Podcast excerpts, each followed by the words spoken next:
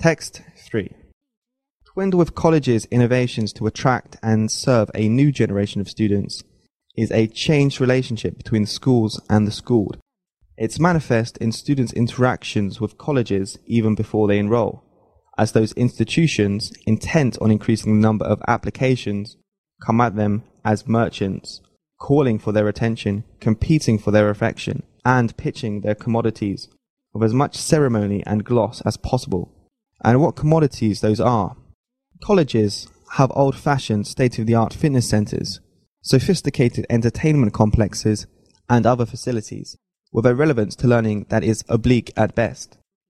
But facilities aren't all that is different. Students cannot see their grades for a given class until they had filled out an extensive report card, including numerical ratings on the class and on the instructor.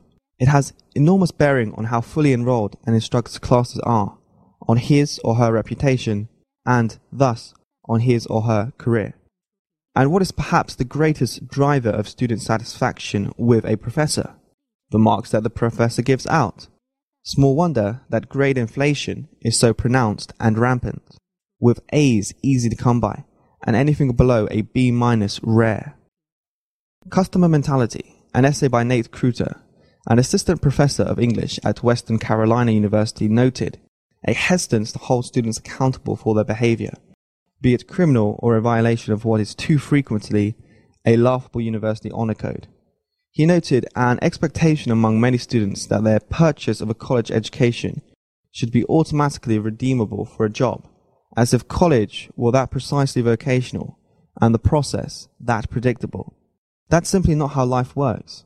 So we have a lot of students who are disappointed. But what does the customer model do to their actual education? There's a big difference between teaching students and serving customers, said Barry Schwartz, a professor of psychology at Swarthmore College.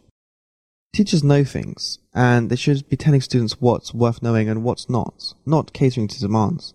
Too often, he said, we've given students a sense that they're in just as good a position to know what's worth knowing as we are, and we've contributed to the weakening of student resilience, because we're so willing to meet their needs that they never have to suffer.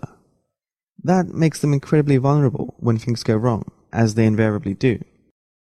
He was speaking in the context of sharp upticks at many colleges in the number of students reporting anxiety and depression and turning to campus mental health clinics for help.